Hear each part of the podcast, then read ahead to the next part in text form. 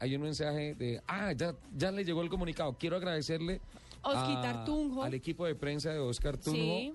eh, porque apenas empezamos el programa, referenciamos el tercer lugar. Lupi, si quieres darle la lectura Dale, al lead, que ya nos llegó el comunicado con esta fotografía.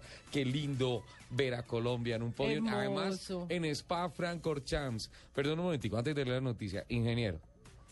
Spa Francorchamps o Road America. Ah, espectacular. Dos circuitos para pilotos.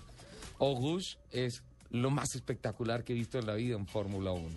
Es una cosa increíble. Y tuve la oportunidad de verlo por allá en el ah, 95, 96, cuando todavía no estaban los controles electrónicos de tracción tan desarrollados y los vehículos, uno, uno se sentaba allá al- el- a la parte alta de la colina a decir quién suelta y quién no, a ver quién es valiente y quién no, y desde ahí más o menos se sabía quién iba a tener la pole desde las prácticas en las clasificaciones de Fórmula 1, obviamente estoy hablando.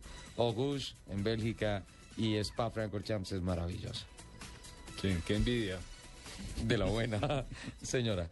El piloto colombiano Oscar Tunjo finalizó en la, ter- en el- en la tercera posición del podio luego de la válida de la Fórmula Renault Eurocup en el circuito Spa Francorchamps. Gracias. En Bélgica, luego de haberse clasificado en la segunda posición entre 39 pilotos participantes. Oscar Tunjo realizó una buena salida donde buscó un sobrepaso temprano sobre el líder de la carrera en la curva. ¿Me lo lee? ¿Me hace el favor? Auguste, ¿Esta?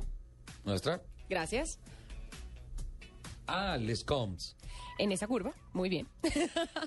Arriesgando un poco y perdiendo posiciones, siendo relegado a la cuarta posición. Tunjo fue mejorando sus tiempos para antes de, de- para antes del final de la competencia realizar un espectacular sobrepaso sobre el brit- británico Jake Dennis para conseguir el tercer lugar en el podio de los ganadores. Qué bien, espectacular. Lupi, ese circuito yo creo que a usted le encantaría por la naturaleza. Está en el, bosque de la- en el bosque de las Ardenas, en eh, Bélgica, pero no le gustaría por una cosa.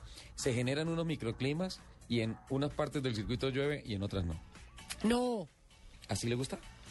No, No, no, no me gusta cuando le llueve. gustan las condiciones secas de alta velocidad. Eso es lo que le gusta. Mira, tan linda esa foto de Tunjito y Mirando, triunfante. mirando al cielo, dándole gracias a Dios la Divino. espiritualidad de él, de toda su familia, es increíble y nos llena muchísima alegría.